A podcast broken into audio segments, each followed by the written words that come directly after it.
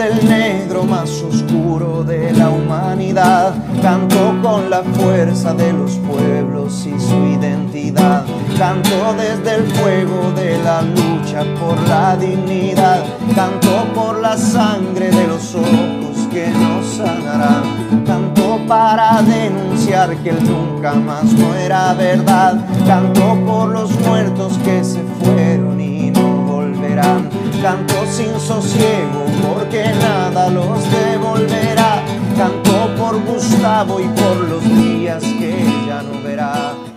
Sean todos muy bienvenidos a una nueva edición de La Esquina del 6, acá en Radio Comunitaria Extremo 96.1 FM del Dial. Ahí los pueden buscar en su Facebook Extremo Comunitaria o a través de su página web www.radioextremo.cl. Nosotros ya estamos como por el episodio 17, eh, Sebastián, ¿o no? Si no, si no estoy equivocado. Me parece que sí, episodio número 17. Sí, pues. Oye, y aprovecho de saludarte, pues, ¿cómo estáis, Seba? Eh, bien, Jaime, aquí estamos nuevamente eh, en una nueva semana, episodio número 17. bueno, siguen sucediendo muchas cosas esta bitácora que llevamos de, confinamiento, entremezclado con estallido social también, que está ahí como aparejado, soterrado también, eh, nos ha traído muchas, muchas, muchas noticias, hay mucho recoveco el cual hay que recorrer. Y nada, pues, un análisis extenso, eh, a veces nos falta tiempo para poder abarcar todo, pero bueno, eh, las personas que nos siguen igual saben que hacemos un esfuerzo un poco de tratar de, darle una bajada a todos estos temas que a veces están muy encumbrados por los medios de comunicación, muy arriba, y a veces hay que darle una perspectiva un poquito más de, del barrio, un poquito más de acá de la Quinta Costa, del interior, Villa Alemana, hay que darle una perspectiva desde lo que nosotros estamos viviendo. Sí, pues, de hecho, bueno, esta semana con Sebastián nos propusimos un poco retomar los temas que no habíamos conversado en las semanas anteriores, justamente por temas de tiempo, que habíamos tenido invitados bien interesantes, pero se nos había estado oyendo un poco la contingencia de Seba y como para entrar en terreno, qué es lo que está pasando por estos días con el COVID-19, porque eh, hemos tenido de un tiempo a esta parte lo que no lo hemos comentado en profundidad en el programa, que es el famoso plan paso a paso que comenzó a implementar el gobierno hace un par de semanas atrás, donde se, hemos estado viendo en algunas comunas de Santiago ya el desconfinamiento progresivo de estas comunas, como por ejemplo Providencia, Las Condes y otras, y que esta semana, eh, por ahí por el día martes, ya se estaría desconfinando las comunas que son más populosas de Santiago, como son eh, Estación Central y Santiago Centro. Eh, tenemos eso, tenemos que, bueno, que sigue el discurso un poco del, del gobierno central diciendo esta leve mejoría y que ya incluso ayer en un discurso del presidente Sebastián Piñera diciendo ya de lleno como una mejoría como tal por más de siete semanas en la que se postula que ya es posible, digamos, realizar este desconfinamiento puesto que ya habría bajado los índices de contagio. Pero por otro lado tenemos algunas organizaciones como Espacio Público diciendo que, que en realidad deberíamos examinar esas cifras porque esta semana, de hecho, estos últimos días, en realidad, se ha estado viendo en, los informes del MinSal que tenemos sobre los 2.000 contagiados nuevamente. Eh, sí, pues efectivamente seguimos eh, en esta constante de la falta de información, eh, efectivamente ha, habido eh, por distintos actores, recordemos también que Espacio Público también eh, se subió un poquito a esta información de que están disminuyendo los casos, los contagios, pero el virus todavía no es controlado. En ese sentido hay grandes problemas todavía para hacer la trazabilidad del virus que en pocas palabras el seguimiento de los casos positivos, los casos probables y los casos que están en observación por un grupo de, personas que están bajo el alero de las distintas seremi a nivel nacional y van de alguna forma haciendo este registro en cada comuna. Y acá en particular en nuestra zona, eh, hace pocas semanas atrás se le preguntaba al, ministro de Salud y una de las cosas que estábamos fallando era esto mismo, la trazabilidad y los lugares eh, donde la gente podía eh, contenerse si, si estuvieran contagiadas, que son estos lugares que que se habilitaron, que fueron hoteles y estos distintos lugares que han tenido una capacidad muy baja para todo lo que, lo que ha ocurrido. Entonces, lo que vemos es como una, un nuevo tropiezo eh, en el sentido de que, claro, este paso a paso, más que dar el primer paso, dimos dos pasos o un paso hacia atrás nuevamente, porque comunicacionalmente, que creo que es muy importante decirle a las personas que nos escuchan que eh, la comunicación también va como construyendo realidades. Entonces, cuando nosotros vemos, pues, un, caso que, me tocó presenciar en, los medios de comunicación, cuando vemos a un periodista en una cancha de tenis cubriendo que dos jóvenes están eh, batiendo en un, en un, pequeño partido de tenis, o sea, eso, ¿qué nos está diciendo de alguna forma? Que, que estamos retomando con todo, todas nuestras actividades y lo que conlleva. Ya hemos visto en otras naciones, en otros países que eh, a pesar de haber pasado por cuarentenas largas, han vuelto a subir los contagios. De hecho, bueno, eh, eh, es un fenómeno que se está produciendo, como dices tú, a nivel mundial. Bueno, básicamente en los países que a, los primeros en que les llegó esta pandemia, como España, Italia, Francia, hay de hecho un conflicto entre Francia y, e Inglaterra por el tema de que Inglaterra había estado solicitando que los como turistas franceses que llegaban a sus tierras eh, tomaran una cuarentena preventiva justamente para que no se les dispararan sus casos a ellos, como está sucediendo, por ejemplo, en España, ¿cachai? Donde ellos están en pleno verano y tú ves imágenes de la gente disfrutando las playas, digamos, en los restaurantes, en los bares, y han tenido un poco de contagio bastante considerables que le han hecho pensar incluso retomar algunas medidas preventivas tan extremas como el confinamiento de nuevo. Ese es un tema. Y lo otro que tú decís con el que, que, me cuelga un poco del construir realidades con lo que se muestra en televisión o, cómo se transmite la información, eh, ver un poco, por ejemplo, lo que ha estado pasando con el tema del retiro del 10% y las colas que se han producido en instituciones como el registro civil, donde veías todos los días en la semana, en los matinales, unas tremendas colas, donde de, distanciamiento, de distanciamiento social hay muy poco, y de fiscalización al parecer también muy poco, porque se les consultaba a personas que están dentro de ciudades que están en cuarentena, digamos, que los permisos supuestamente duran como tres horas y los tipos estaban desde las 3, 4 de la mañana haciendo fila y lo entrevistaban a las 8 de la mañana. ¿Me entendí? Entonces, no sé, eh, como que los protocolos se nos caen a pedazos ahí. sí, o sea, hay hartas cosas que, que estamos al, al debe como, como, sociedad y también demuestra un poco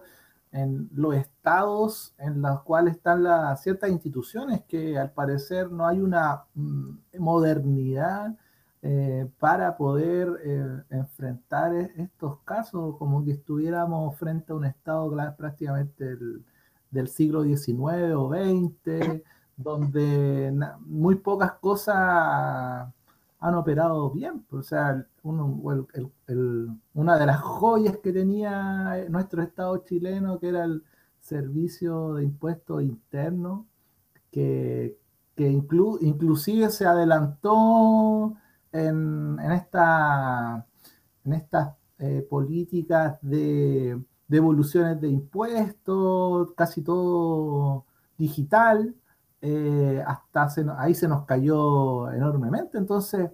no sé qué, qué institución pueda salir airosa de, todo esto. Eh, creo que ninguna se, se, salva. Y por otra parte, al haber tanto como tanta comunicación tan confusa, también nuestra gente, nuestra propia comunidad también ha salido un poco a hacer sus actividades rutinarias. A pesar de que estamos en una cuarentena en la comuna, vemos como casos como Quilpue, eh, por ahí veíamos una, una, imagen que circuló, que se hizo viral por el sitio del suceso, que mostraba la feria de, del Belloto y una cantidad de gente impresionante atochando los pequeños laberintos que tiene esa, esa, esa feria. Entonces, ¿de qué estamos hablando? Entonces, también ahí hay un, hay un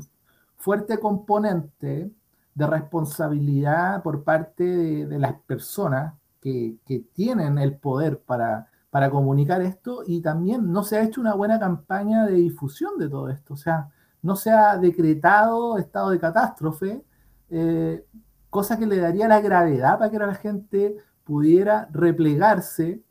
en sus hogares, pero también llevamos tantos días en cuarentenas como que no se han hecho bien que la gente ya no soporta más estar al interior. Entonces, todo esto se podría haber, yo recuerdo bien cuando la presidenta del colegio médico señaló que era el momento de cerrar Santiago, quizá ese era el momento para haber tomado una buena medida con lo costoso que hubiese eh, eh, requerido, pero que podría haber salvado a muchas vidas en, este país, porque recordemos que este virus tiene su efecto en que, muere mucha gente. Ya llevamos eh, prácticamente 10.000 personas o más, ya está, también ahí hay como otras deudas o lagunas con respecto a los números, y que mm, se hace presente en eso. Sí, pues de hecho hoy justamente las cifras oficiales que ha estado dando el gobierno llegan a, sobre de, las 10.000 personas, pero hay, hay otros analistas que indican que estaríamos por sobre los 14.000 personas, sobre los 14.000 fallecidos. Entonces, es una cifra que choca bastante, ¿ah? choca. Y un poco lo que decías tú también, me cuelgo de, lo que ha estado pasando acá en la zona interior, porque me, me pega, yo soy de acá, de Villa Alemana, para los que no saben. Y, claro, hemos estado viendo eh, poca efectividad en la transmisión de las autoridades de la manera en que la gente debiera cuidarse. Eh, la política país también en torno a transmitir a la gente cuáles debieran ser los métodos de, para cuidarse o, en qué momento debieras tú eh, efectuar una digamos, una, cuarentena tuya propia en estas ciudades donde no hay una cuarentena estrictamente dictada por, por, el, por, el, por el MinSal, digamos, eh, no queda claro. Justamente queda esa libertad. La gente simplemente sale porque no ve en ningún lado que le digan que no tiene que hacerlo, ¿me entiendes? claramente uno sabe que, bueno, somos todos, o la mayoría son adultos, saben que se exponen al salir por una cuestión de lógica, podríamos decir, pero cuando no te lo están recalcando las autoridades o cuando no tienes un control, por ejemplo, en los accesos de ese tipo de, lugares, eh, porque no, digamos, el, el no ha decretado, hay que decirlo, no ha decretado una cuarentena efectiva acá en la zona. Se han puesto algunos cordones sanitarios estos días que fueron como fin de semana largo, qué sé yo, pero por ejemplo en esta fecha particular, en esta fecha particular que nos, nos acercamos, digamos, al Día del Niño, que es una fecha comercial bastante importante, eh, no se han tomado las precauciones necesarias y vimos estos atochamientos a los que te refieres tú en, la Feria del Belloto, en lugares como, eh, no sé, acá en el centro comercial este del Belloto, que, donde funciona un Easy, qué sé yo, Almacenes París, todo ese centro comercial donde está el Jumbo, al lado el Líder, que es de alta afluencia de público, ahora con una enorme afluencia de público, donde se veían fotos que pude ver yo en redes sociales que daban vueltas las filas, que llegaban a los estacionamientos sin distanciamiento social eh, como corresponde, digamos. Eh, está bien difícil de controlar eso. No, no, yo no veo como, como te planteaba en un principio eh, un compromiso de las autoridades, de los alcaldes tanto de Villa Alemana como el alcalde de Quilpué, digamos, cuestionando un poco esto, saliendo a los medios y advirtiendo a la gente que no debiera hacer este tipo de, cosas. Claro, da, da no sé qué ver esa tremenda vista gorda, esta como ausencia de, de, de la prioridad que el tema sanitario, el tema de salud. Y da para pensar porque efectivamente hace poquitos días atrás, ya el día 13 eh, de agosto, eh, se empezaron a recibir los primeros, las primeras, los primeros depósitos de lo que era este retiro del 10% de la FP. Entonces, eh, esta flexibilidad que hemos visto un poco de, de las medidas, estas relajaciones, da como para pensar, se abre el comercio en algunos lados, como que está todo muy en sintonía para que efectivamente en esto que es y se ha denominado como el Día del Niño, que es un día fuertemente comercial, en la cual hay, hay una ausencia total de lo que debería ser la infancia y los derechos de la infancia, más bien es todo mercantilizado. Todavía como nación tenemos una deuda tremenda con respecto a la infancia y sus derechos o sea, es cosa de, ver lo que ocurre en el Sename para darse cuenta de aquello. Eh, pero vemos en cambio que se empiezan a abrir ciertos centros comerciales. Eh, bueno, la próxima semana ya, el día lunes, si no me equivoco, eh, Santiago Centro se, va a empezar a abrir, Estación Central, tanto esos barrios tan, tan comerciales. Y lo más probable es que volvamos a subir fuertemente, con un tremendo rebrote eh, de contagio y también pone en riesgo fuertemente lo que va a ocurrir en octubre, que es el plebiscito por una nueva constitución. Bueno, de eso, Sebastián, conversemos a la vuelta, porque ahora vamos a ir a una pequeña pausa musical y seguimos conversando.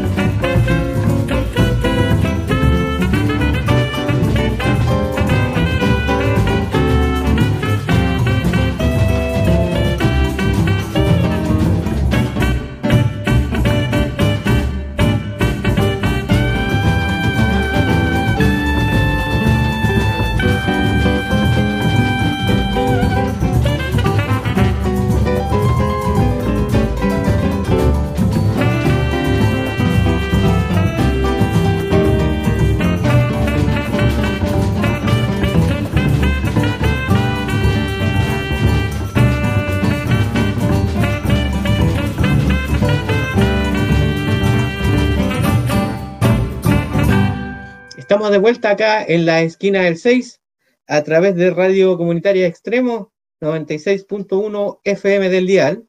Están escuchando acá, ¿cierto? Como les decía en un principio, la esquina del 6. Y nos pueden seguir por nuestros canales de YouTube y Spotify. Nueva Aurora Medios, la esquina del 6. Y escribirnos si quieren a nuestro correo, a la esquina del 6, arroba gmail.com. Les pedimos que por favor en los videos que estamos subiendo o los en los audios que estamos subiendo en Spotify nos dejen un me gusta, lo compartan, porque siempre nos ayuda mucho a continuar con este proyecto que es la esquina del 6. Oye, Seba, tú dejaste el tema pasado que tiene que ver, que deslizas un poco la preocupación que podría, que podría suceder con el, con el tema del plebiscito, ¿cierto? Porque hay ciertas especulaciones que refieren a que eh, se podría aprovechar un poquito de parte de ciertas facciones de, políticos que están interesados en que el plebiscito se postergue lo más que se pueda, hasta incluso tal vez llegar a no, a no hacerlo. Y tal vez se especula que eh, a través de esta contingencia que está pasando con el COVID-19, aprovechar un poquitito esta, esta oportunidad de, de, desplazarlo, como te digo, y que, y que, tal vez no se haga. ¿Por qué? porque con estos factores de riesgo que están sucediendo, con, este plan paso a paso que está, que está impulsando el gobierno, con eh, este desconfinamiento progresivo, donde justamente tú nos decías, Antonio, de irnos a la pausa musical, que, podría generar eh, de nuevo altos contagios, lo que podría generar un pretexto también, súper importante para desarrollar este plebiscito y también con la poco o casi nula información que ha dado el CERVEL acerca de, este plebiscito, cómo se va a llevar a cabo, cuáles son los protocolos. Eh, hablábamos, de hecho, el otro día entre tú y yo, el tema de esta democracia media análoga, digamos, donde vaya a tener que ir a votar todavía con un lápiz de mina, con un papel, con un sticker que, no sé, le pasan la lengua para cerrar tu voto. Entonces hay muchos factores de riesgo incluso dentro del mismo... Eh, del mismo desarrollo de, la votación misma, porque es súper análoga, pues, Sí, estamos, bueno, eh, o sea, las demoras que se han dado, eh, no sé, eh, una nueva, o sea, nuevamente nos dan para pensar un montón. Y empezar con este tema de elucubrar ciertas teoría que muchas veces no, no, no hay certezas, que caen mucho en, su puesto, pero de lo que sí estamos claros es que eh, CERVEL debería, por una cuestión de el proceso que es y por la cantidad de, de gente que podría ir a votar, eh, estamos con muy poco tiempo y todavía no hay eh, indicios claros de cómo va a ser el proceso. Entonces, si uno piensa que, este proceso tiene tanta relevancia eh, y que va a determinar de alguna forma una, nueva, un nuevo orden social en, sobre todo con lo que tiene que ver con el tema de los derechos y ciertas definiciones que son súper importantes, eh, ya deberíamos tener cierta comunicación e información sobre cómo hacer ese proceso. Entonces, estamos ante un peligro que se pueda, pueda dar ahí. Sobre todo con esto de, las informaciones eh, falsas que muchas veces la hemos comentado, los fake news. Entonces, determinar eh, protocolos determinar procesos, cómo van a ser, si efectivamente van a votar o no los contagiados con COVID eh, y de qué forma lo van a hacer, es muy relevante, o sea, es eh, muy importante para el, éxito del proceso. Ahora, eso mismo, o sea, esta, demora eh, en ciertas definiciones entorpecen y posibilitan de que nuevamente se aplace este proceso se haga una nueva modificación constitucional para que, mm, para que se aplace, pero yo no sé si el país aguanta un nuevo aplazamiento, porque yo creo que estamos, o, que se está jugando un poco eh, un juego peligroso en el sentido de querer o posibilitar que se aplace todo esto, puesto que puede ser que la gente no aguante y de verdad no aguantar una modificación del plebiscito o derechamente eh, estaríamos en presencia de que Piñera no pasaría estos meses antes del plebiscito. Sí, pues, está dentro del, juego del poder todo eso, pues en el final puede suceder también algo como eso. Eh, yo estaba mirando acá en este rato que tú conversabas la página del, del server para hacerme una idea de qué es lo que está informando y hay alguna información respecto al plebiscito, tienen un banner en su página web, como para enterarte un poco, pero el reclamo que hace uno es hacer la masificación de esta información, porque está puesto como un, como podría decir un economista en un mercado de nicho, ¿ah? como para el que está interesado en política, meterte a la página del server y revisar de qué se trata. Pero, pero la idea es masificarlo, hacerlo público, porque justamente como tú lo planteabas en un principio, es algo de interés público y sumamente, sumamente, sumamente primordial que la gente eh, sepa, primero, de qué se trata un plebiscito, porque no sé cuántos de nosotros hemos tenido la oportunidad, digamos, de participar en esta instancia como plebiscito, ya no sé eh, cuántos de nosotros hemos participado de esto, de qué se trata, qué es lo que se va a votar, qué significa aprobar, qué significa rechazar, ¿ah? porque aunque muchos de los que nos escuchan a lo mejor digan, ah, pero ¿cómo no vaya a saber? Hay gente que realmente no sabe eh, qué está votando cuando dice apruebo o rechazo, ¿cachai? Entonces, yo creo que lo importante acá es hacer una fuerte campaña televisiva por los medios, por las redes sociales, empezar a hincarle el diente a esto de que se viene el plebiscito en octubre, de que hay que estar preparado, cómo vamos a estar preparados, empezar a ver tu padrón electoral, en qué mesa te toca votar, porque yo creo que este plebiscito va a despertar mucho interés en muchas personas que a lo mejor nunca han ido a votar y no tienen idea de cuál es su padrón electoral, dónde tienen que ir a votar, ¿me entiendes? Entonces, para mí es súper importante que se hagan campañas ahora, en estos meses, de educación pública respecto a, lo que se viene. Sí, es fundamental y sobre todo la participación de, las organizaciones ciudadanas, del mundo civil. Yo creo que eh, relevante que en vista de la ausencia de información, y claro, como tú lo señalas muy de, muy buena manera, el hecho de que hay gente que, no está informada, no está eh, sintiendo el pulso de todo esto y no, bueno, van a llegar el día de, votar y no van a estar muy claros de cuál es la mejor opción. O sea, yo creo que eso, eso pasa, o sea, hay hay una parte de la población de que no, no está realmente informada y no sabe muy bien el, proceso. Entonces, de ahí la importancia de las organizaciones civiles en el hecho de informar sobre lo que se nos viene, porque ya estamos a no sé cuántos días, que no es mucho, y lo otro también comprometerse para eh, ser veedores o apoderados de este proceso y en la cual tienen una importancia tal porque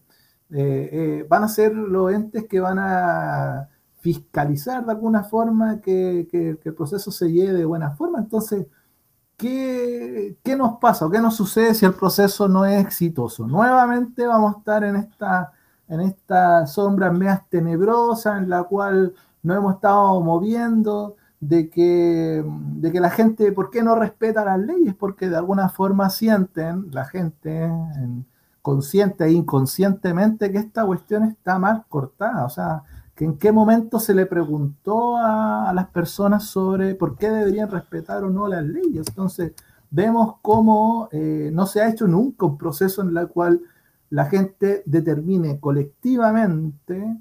cuáles son eh, los deberes y cuáles son derechos consagrados y los cuales deberíamos respetar. Entonces, nos movemos de alguna forma en esta suerte de, imposición heredada de la dictadura y que se traduce en un sinnúmero de, ejercicios eh, civiles de respeto a las leyes en la cual gente no, no respeta nada y también porque no lo siente, o sea, siente una total desconfianza sobre la institución. Entonces, para poder ir solucionando todo este, todo este, todo este entramado que tenemos enfrente, el hecho de que es importante que sea un proceso exitoso, pero hay sectores, y eso no, no es novedad, de la población chilena que no desea que este proceso se realice, que fueron prácticamente emplazados, eh, emplazados en algún momento de, eh, noviembre del 2019 a, redactar una nueva constitución y, ahora los vemos eh, muy distanciados del proceso, muy distanciados de los compromisos que efectuaron y con un leve, de alguna forma, boicot al mismo proceso. Sí, sí, de hecho, bueno, aparecieron ahí algunas declaraciones del senador Chaguán, eh, como cuestionando un poco el tema del quórum, de la cantidad de gente que podría participar del plebiscito, diciendo que si era como, como si fuera el 50% de, de, la gente del padrón que votara, como que no, menos del 50%, digamos, no, no sería representativo. Que uno podría cuestionar igual, porque justamente el presidente que tenemos, si bien es cierto, tuvo una mayoría superior a eso, eh, pero hablamos del 35% más o menos del padrón electoral que votó, entonces como que chuta, ahí el discurso se cae un poco, ¿por dónde está la representatividad? Eso es una cosa. Lo otro que te quería comentar es que justamente que yo vuelvo a recalcar en el tema de la información que para mí es importante porque no mucha gente sabe por qué es necesario, por ejemplo, cambiar una constitución. La historia, leer un poco de historia es súper interesante. O sea, ahí concuerdo contigo que organizaciones civiles deberían empezar a, generar a través de redes sociales, como se vio un poco eh, en las semanas posteriores al estallido social, donde se habló de que era, estaba en muchos lados, digamos, que, era una, primero que era una constitución, eh, qué es lo importante de, la constitución de un país, y eh, un poco darte información acerca de la, de la, constitución actual que tenemos, que se, que se generó, digamos, en, dictadura, em, cuáles son sus pros y sus contras, si es que realmente deseamos partir de una hoja cero, como dicen algunos, o eh, también retomar algunas cosas que a lo mejor sí se han trabajado bien en la constitución anterior. Eh, hay muchos temas que, son interesantes a analizar antes de emitir un voto. Entonces creo que eso es, eh, estamos al debe con ese tema. Claro, y, y, además de todo esto, todo este cuadro que hemos estado como comentando, este cuadro general, además hay una ofensiva también de cierto sector de la UDI por cambiar la papeleta, que creo, que creo por, por haber leído por ahí que ya están listas las papeletas, eh, puesto que recordemos que eh, el proceso se iba a realizar en abril de este año, esas papeletas están listas, entonces ahora hay una propuesta de cierto sector de, de, la UDI porque sea el Congreso de alguna forma el que pueda eh, construir una nueva constitución, o sea, los mismos de siempre, los mismos cerrojos, las mismas lógicas, o sea, lo mismo, o sea, de alguna forma queriendo pautear, de alguna forma, si aquí lo que se esconde detrás de todo esto es eh, cómo un Estado, de alguna forma, no entrega derechos consagrados a sus ciudadanos, y eso hay que definir los cuáles son, y en la cual ¿qué ocurre en nuestro país? Que ciertos, eh, ciertos derechos, eh, por decirlo así, no son tales, puesto que se asegura el acceso y para asegurar el acceso a todos, una parte lo hace el Estado, otra parte lo hace el privado y otra parte es subsidiado, o sea, mezcla de eh, Estado y, parte de privado. Y ahí se hace, el, se hace como una mezcolanza, o sea, eh, en, este caso, los colegios subvencionados vendrían en, esta lógica. Entonces, no se le entrega una igualdad de, oportunidad a todos porque no es un derecho eh, propiamente tal. Entonces, se inventan estas fórmulas donde ya hemos visto cómo universidades privadas, de alguna forma, eh, han hecho grandes riquezas o fortunas producto de que existe esto. Entonces, ahí, ¿qué, qué es lo que ocurre? Hay una, un fuerte un fuerte componente de intereses por no cambiar esta constitución. Y eso es lo que ocurre. Y se le está buscando por todos lados tratar y evitar de que, de que se hagan modificaciones, porque en este país, y hay que decirlo así con todas sus letras, hay una fuerte concentración de la riqueza en algunas manos. Sí, pues. Bueno, en este tema tenemos harto que conversar, nos quedan eh, varias semanitas de acá al 25 de octubre, que es la fecha estipulada hasta ahora, digamos, para realizar el plebiscito. Entonces tenemos harto de conversar y, seguramente vamos a estar seguimiento haciendo al robot, me enredé,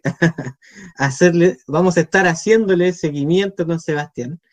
Pero ahora nos toca irnos a una pausa musical, recordarles a nuestros oyentes que están en sintonía del Radio Extremo 96.1 FM del Dial.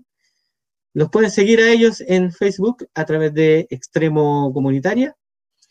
y en su página web www.radioextremo.cl. Y a nosotros en nuestros canales de YouTube y Spotify, ¿no? Aurora Medios, la esquina del 6. Ahora a una pausa musical y a la vuelta seguimos conversando.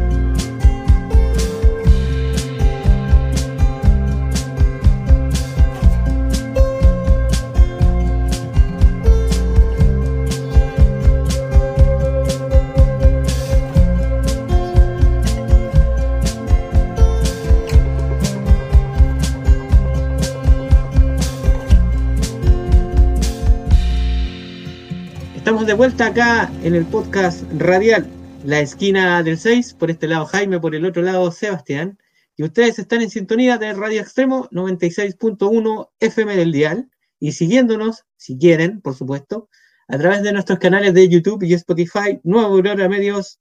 La Esquina del 6. Eh, con Sebastián estábamos conversando ahora último de la contingencia, ¿cierto? Del COVID-19, de, lo que no habíamos conversado en, anteriores programas por un tema de tiempo, ¿cierto? Y un poco lo que ha estado sucediendo en torno a lo que se nos viene, que es el plebiscito. Pero también hay otros temas que han marcado la pauta esta semana, Sebastián, que tiene que ver con el conflicto mapuche, Sebastián, que ha sido eh, un tema complejo, que ha atravesado gobiernos, tanto los gobiernos de la concertación como los gobiernos de derecha, eh, donde no se le ha atendido y ha sido una vez más un Estado fallido en cuanto a las políticas referentes a cómo tratar de solucionar este conflicto con el pueblo mapuche, un pueblo originario, ¿cierto, Seba? Claro, y este, este bueno, a decir problema, la verdad, un conflicto del Estado chileno con, el, pueblo y nación mapuche que, se arrastra desde hace un montón de tiempo, una montonera de años. Eh, hay que recordar que, inclusive eh, cuando Chile todavía no era una nación independiente, la corona española eh, entendía y respetaba los límites de, del pueblo nación mapuche, o sea, está muy definido hasta dónde llegaba la influencia de la corona española. Ahora, ocurre que en el siglo XIX, en la formación del Estado chileno, eh,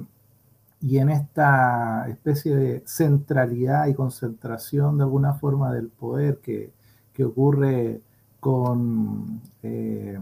no me acuerdo el nombre del, ministro Diego Portales, eh, después de unos años eh, posteriores a la, guerra del, Pacífico, en ese mismo proceso de que se anexaron territorios que correspondían a, a, otras naciones, como Bolivia en el caso de Antofagasta y en el caso de Arica, que era de Perú, en ese mismo proceso de expansión del Estado chileno hacia el norte, eh, seguidito de, después de, haber finalizado ese, ese conflicto, ocurre lo que se comúnmente se, se conoce como la pacificación de la Araucanía, que a todas luces es un nombre bien irrisorio para llamar a un proceso donde el ejército chileno anexa la zona de la Araucanía eh, al Estado chileno y en la cual inmediatamente de haberse sido reducido diezmado la población eh, mapuche, eh, empezó el mismo proceso de parcelar de las, propiedades y las, tierras de, de, los mapuches en un claro afán productivo buscando que esas tierras produjeran y eh, trayendo a eh, extranjeros a, ocuparla. Entonces, las comunidades quedaron reducidas en ciertos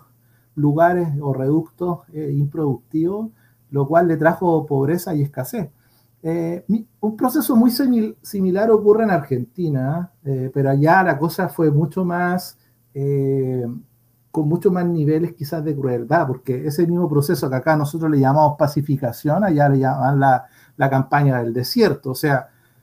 eh, el ejército argentino con el general Roca eh, despobló y generó un, vaciamiento total de la población mapuche al otro lado de la cordillera. Entonces,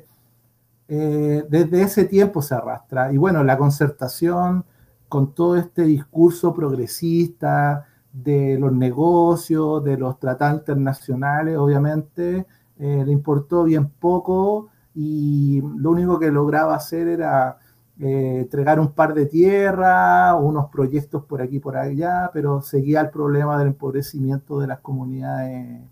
eh, mapuche en la zona de la Araucanía. Ha estado complejo esta semana el escenario justamente por lo que estaba pasando con esta protesta que tiene el Machi Celestino, ¿cierto? Donde ya Udía eh, eh, ejecutó un mensaje a través de las redes sociales donde comenzaría a efectuar una protesta, eh, porque ya estaba en huelga de hambre, ahora en una huelga seca, digamos, sin consumo de agua, lo que aceleraría de una manera dramática un desenlace que podría ser la muerte. Entonces, que pondría a la sociedad chilena, digamos, en una posición súper compleja, al, Estado chileno en una posición súper compleja. Y también decir que este, eh, lo que está pasando con este Machi también eh, es delicado porque es una persona que está siendo juzgada, está en un proceso judicial eh, donde se le acusa, digamos, de participar en, un asesinato. Entonces,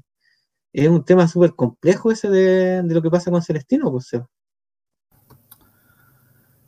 Sí, es un tema complejo, pero lo que están demandando la, la comunidad es eh, mapuche es el respeto de los tratados suscritos por el Estado chileno, que vendría siendo el,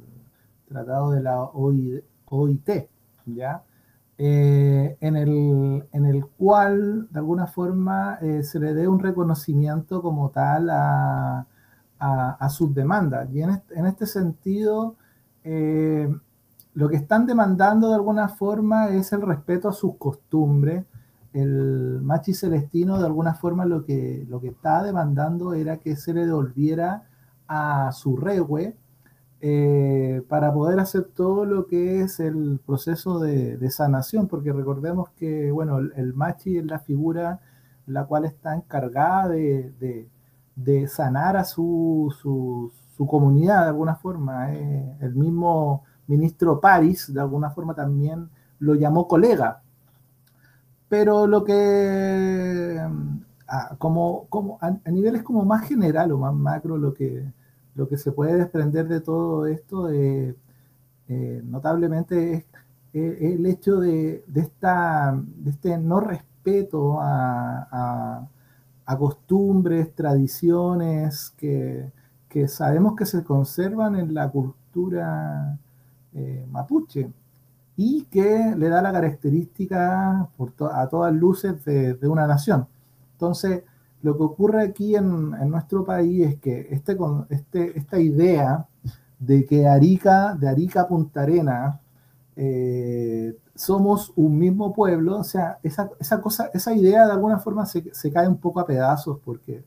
eh, culturalmente hay, ahí está en, la raíz o en la profundidad misma de nuestra, de nuestra génesis el hecho de la, las culturas de los pueblos originarios, un pueblo mestizo que es un fuerte componente a nivel nacional y además toda la inmigración extranjera. Entonces, eso, eso, es como lo, lo, difícil o lo complejo que ocurre acá, porque efectivamente no hay un respeto a las costumbres o tradiciones. ya vimos cómo ocurrió cuando desalojaron a, la gente de la, municipalidad de Curacautín, eh, y en la cual tenían un, pequeño eh, centro ceremonial, el cual fue quemado. Y incluso vimos escenas tan, tan, tan fuertes como que el que nos salta en mapuche, y un racismo evidente de, inclusive gente que, en su ADN o en su, sangre tiene, tiene la sangre mapuche. Entonces, vemos una serie de, conflictos que no, se han, no se han resuelto y que se siguen postergando, se siguen, se sigue no queriendo darle el reconocimiento al pueblo mapuche, y esta cuestión eh, se ve que va a tener un, trágico final. Yo veo el conflicto también que siempre hago la reflexión, digamos, que, tiene que ver con este conflicto, digamos, que se produce entre eh, lo más profundo de lo que debiera ser el Estado con ciertos intereses también de nuestros pueblos originarios, que tiene que ver con recuperación también de territorio que se fue usurpado de parte ¿cierto? del Estado chileno. En este mismo proceso que tú dices, que después de la pacificación de la Araucanía se hizo de otra manera, de una manera un poquito más comercial y burocrática, podríamos decir, que es la necesidad del Estado de brindar como soberanía, ¿no? Entonces, ahí se, genera como una cierta dicotomía entre qué es lo que podría hacer el Estado de Chile para entregar algo a nuestros pueblos originarios que ellos sientan como propio, ¿cachai? Que en realidad ellos lo sienten como propio, obviamente, pero, pero que realmente sientan un gesto de parte del Estado chileno que, que los pueda convencer de que, que están siendo reconocidos en sus peticiones, ¿cierto? Porque pedir, o sea, por ejemplo, estar en esta posición de, de que sean respetadas sus su culturas y sus tradiciones, eh, creo que eso es muy difícil que alguien vaya y diga, sí, desde ahora en adelante vamos a respetar todas sus culturas y sus tradiciones. Eh, eh, es muy difícil, es, no, no, muy tácito, no, muy, no, no muy tangible, no, no, se podría, no sé si me explico. pero sí, por ejemplo, algo como una devolución de ciertos títulos de, de, terreno, eso sí es tangible, eso sí se puede ver y eso es algo que sí podría el Estado chileno tal vez obrar, pero choca con este concepto de, de, de antiguo, ¿cierto? análogo de la, de, de la política chilena, de, que es el control territorial y, y, y la soberanía y que también que podría generar conflicto en, en, gran parte de la población chilena, que, que, que, es lo que entendemos nosotros realmente como soberanía. Ese es un, es un, tema particular y que de repente sería bueno reflexionar. Claro, porque si, hay reconocimiento de alguna forma y, y, reconocimiento sin letra chica, también habría soberanía también. Ahora, eh, en, este, en ese sentido de la soberanía, yo creo que nuestro Estado, nuestra eh, nación que no reconoce a otras naciones, eh, llega bastante tarde, puesto que en, en, varios países también se, dio, se dieron situaciones así y, y en la cual eh, lograron resolver este tema de buena manera. O sea, un, un caso muy comentado que siempre la atención de la prensa está puesta en Nueva Zelanda, como lo hicieron con respecto al tema del, del COVID y todo esto, y con su ministra, primera ministra, que, que, por acá también han tratado de emular algunos, eh, algunas cápsulas comunicativas que, tiene esta ministra, sin, no, sin, sin muy buenos efectos pero ese, ese país de alguna forma llevó adelante un proceso de reconocimiento de, de, de sus pueblos originarios. Entonces, eh, cre creo que todavía arrastramos esto, esta, esta mochila, esta pesada carga aún, y en la cual eh, tenemos presente de que te, tenemos en, nuestro ADN, eh, la herencia de los pueblos originarios, pero eso no se traduce en reconocimiento de identidad cultural, por dar un ejemplo. Entonces, se generan muchos muchos problemas eh, asociados a, ello. Y una de las cosas que, claro, tú señalas eh, muy bien, que creo que es la discusión de fondo también, que el tema, si hay reconocimiento, hay soberanía. Y si hay soberanía, también debería haber devolución de, tierra. Ahora, ¿qué pasa con los otros pueblos originarios? ¿Qué pasa con el pueblo aymara? ¿Qué pasa con eh, el pueblo quechua? ¿Qué pasa con los afrodescendientes también, que es un pueblo que ahora entra y, y, el Estado chileno, claro, lo, lo, reconoce como pueblo, pero de alguna forma son chilenos, o sea, son chilenos, son chilenos todos, todas las formas culturales en este país, pero estamos claros que también son nación. Entonces, eso es lo que, lo que colisiona. Entonces, también este conflicto se abre meses antes también del, de lo que es el plebiscito. Entonces, eh, esto, este proceso eh, del plebiscito vendría a solucionar este gran problema que se arrastra. Eh, habrá reconocimiento con letras chicas, también puede pasar y vamos a seguir arrastrando esto. Al final todo se traslapa, pues, todo se traslapa. Oye, Sebastián, vamos a irnos ahora a una última pausa musical y a la vuelta ya eh, vamos a darle con el último bloque del programa, que ya estamos medio pasaditos de tiempo.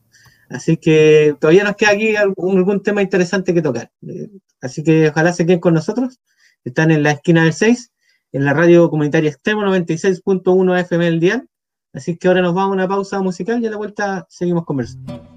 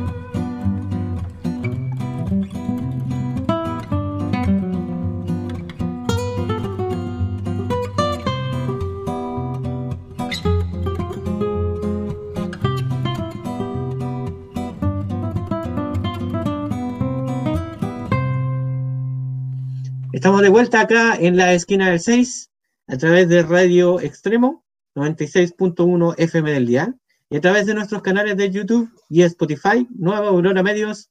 la esquina del 6. Con Sebastián estábamos conversando acerca de lo que ha sido tema durante estas últimas dos semanas, podríamos decir, que es esta reactivación en, en la opinión pública, más que nada, porque esto siempre ha estado activo, que es el tema del conflicto mapuche. Pero también, Sebastián, hay una gotita, algo que quedó eh, boteando, una pelota que quedó boteando desde el, estallido social del pasado 18 de octubre del año pasado, 2019, que dentro de las tantas manifestaciones hubo un hecho bastante grave que pasó después eh, de lo sucedido lamentablemente en, la Plaza de Dignidad con este chico que perdió su vista, ¿cierto? Que es el caso de, eh, de la niña Fabiola Campillay, ¿cierto? Un caso donde esta persona, esta mujer, que estaba camino a su trabajo en horas de la tarde-noche en la comuna de San Bernardo, en Santiago, al sentarse en un paradero al esperar la micro, se topó con una manifestación en la que carabineros al intentar reprimirla, digamos, al intentar dispersarla, eh, disparó eh, bombas lacrimógenas y una de estas bombas lacrimógenas lamentablemente impactó en el rostro de Fabiola, dejándole secuelas muy graves para su salud, ¿cierto? Y de las cuales aún no se recupera. Y que por estos días eh, hay una entrevista que va a salir, o que ya salió, digamos, en el, en el canal este CNN, la versión chilena, por supuesto, donde habla un poco de lo sucedido, por ser. Claro, la, entrevista acaba de salir ahora a las 20.55 eh, de la noche por eh, CNN eh, y, es fuerte, es fuerte porque aparece ella con sus dos ojos dañados, la, parte del tabique también se le ve eh, con, con, secuela, y en la cual ella misma señalaba que, claro, la dejaron sin, sin su vista y además eh, la dejaron con ausencia de, de, olfato y, también entiendo que había dicho también de, gusto. Ahora, eh, que ella salga en CNN se gatilla porque fueron desvinculados dos capitanes producto de, este hecho. Y lo más eh, chocante de esta desvinculación, que quizás se debería haber dado mucho antes, no ahora,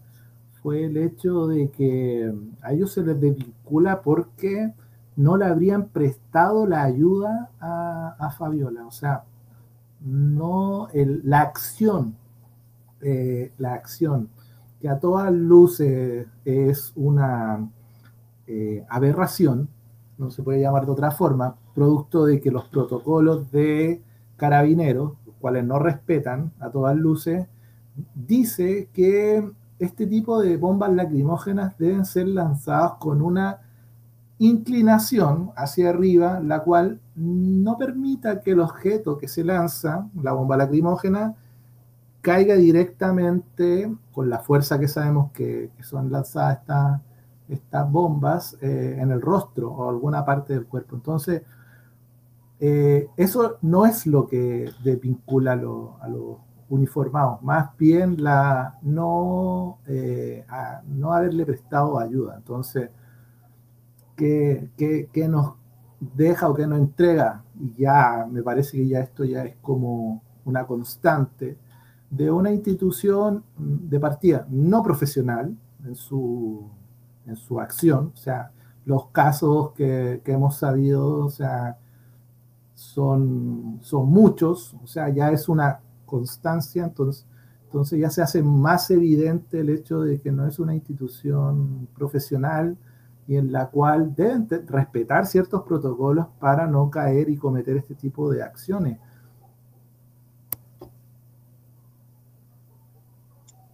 Bueno, ahí es un tema súper complejo. Eh, todo esto se, fue como una falla sistemática, digamos, en, los tiempos de las protestas que hubieron eh, a motivo y a razón de lo que fue el 18 de octubre y este despertar social del que se habló, ¿no? Eh, poco se ha hecho en cuanto a la justicia, digamos, eh, de quiénes son los realmente culpables de lo que pasó en este episodio y de lo que ha pasado en otros episodios también, eh, que fueron eh, bastante descriptivos de lo que señalábamos, de, digamos, estos protocolos que no se respetaron y que terminaron con personas con eh, mutiladas, hecho, de, dicho, digamos, directamente, porque perdieron algunos en la vista, digamos, otros tuvieron lesiones en su cuerpo que son irrecuperables, es decir, que justamente este tipo de elementos como son las bombas lacrimógenas no solo es un impacto porque eh, el objeto sale disparado por una escopeta, sino que también trae temperatura, porque al ser, disparado por una escopeta esto tiene un percutor, ¿cierto?, y que genera temperatura, entonces a la vez también te quema si te llega a, tocar, eh, es un tema bastante delicado y que, que roza también con, con, todo lo que se ha reclamado en estos meses anteriores con los derechos humanos, ¿cierto? Y eh, este derecho que tenemos todos de, de salir a manifestarnos por, por, lo que creemos que es incorrecto. Entonces, bueno, de, de, eso, bueno, vamos a tener mucho paño que contar, Sebastián, eh, porque es bastante interesante también analizar el rol de tal vez eh, una reforma a las policías y tal vez eh, también, como te decíamos delante, se extrapolan estos temas con, con la discusión que va a haber en, el, en, la posibilidad de una nueva constitución. Claro, y, y, lo que hay que remarcar o recargar que esta persona, que es Fabiola, ella fue atacada producto de eh, la acción de carabineros eh, pero ella se desplazaba o se está moviendo hacia su trabajo, entonces no era una persona que, estuviera eh, metida en, acciones de, índole sociales, de protesta, marcha o algo así, entonces este, este caso tiene esa gravedad porque es un, civil, podría, podría haberle pasado a cualquier persona que que se hubiese estado desplazando su, su, trabajo, como cualquier persona que lo hace constantemente. Eh, y también comentar de que este, este episodio se ha ido como o esta serie de episodios, que son varios acciones de, donde se violaron eh, y donde varios informes eh, de organismos internacionales así lo señalan, no son palabras nuestras, sino eh, son las apreciaciones de organismos internacionales, incluso invitados por el, el gobierno chileno, que señalan de que se violaron los derechos humanos, eh, cómo se ha ido diluyendo también un poco esto, así como eh, hemos visto una, un, sector político como que no, la verdad no ha empatizado para nada con, con, las personas que quedaron con secuelas y, lo, lo, lo, único que, podríamos decir que, que que ha sido como rescatable dentro de todo es que uno de los reportajes que, que, habla de, lo, de las víctimas oculares del estallido social eh, ha tenido un buen reconocimiento, un documental que realizó el New York Times y está siendo nominado a, un premio en, en Estados Unidos, que, es como un Emmy de las noticias, así que eh, esto de alguna forma trae alguna luz de esperanza para las víctimas porque es posible que tenga un reconocimiento internacional y en la cual eh, algunas personas que piensan que todo esto se tapa un poco con tierra no va a ser así porque eh, afuera de alguna forma se está sabiendo la gravedad del asunto de las personas que fueron dañadas en su ojo y, las cosas de alguna forma quizás no tienen la, en la prontitud la, justicia, pero quizás tarda un poco más en llegar y lo, bueno es que este documental que se difundió bastante en ciertas redes sociales eh, trae de alguna forma una luz para que esto no, no se calle, que no se le baje el perfil y que se siga eh, manteniendo como algo que todavía está en deuda y el tema de la violación a los derechos humanos producto del estallido social. Sí, bueno, eh, vamos a tener harto que hablar de eso también, a lo mejor con algún invitado especial en los próximos programas, así que a todos los que nos escuchan, ojalá estén atentos. Pero por esta semana, Sebastián, ya nos tenemos que despedir. Se nos fue el tiempo, se nos pasó volando, volandísimo, y ya no tenemos ni un minuto más. Así es que decirles por mi parte adiós a todos. Muchas gracias por escucharnos acá en este podcast que hacemos por este lado Jaime, por el otro lado Sebastián, que es la esquina del 6. Y esperar verlos para la próxima semana, pues. Claro, enviarle un saludo a toda la gente que nos, escucha, que nos hace llegar sus comentarios. Y, nada, pues agradecer que, que estén pendientes del programa y que a veces cuando se nos olvida enviarle el programa por WhatsApp, ya sea que lo subimos, no, nos están recordando ahí que, que, que, nos están escuchando y que se están transmitiendo estas ideas y, y nada, pues agradecerles nomás. Y agradecer la oportunidad de Radio Extremo una vez más por abrirnos el espacio radial.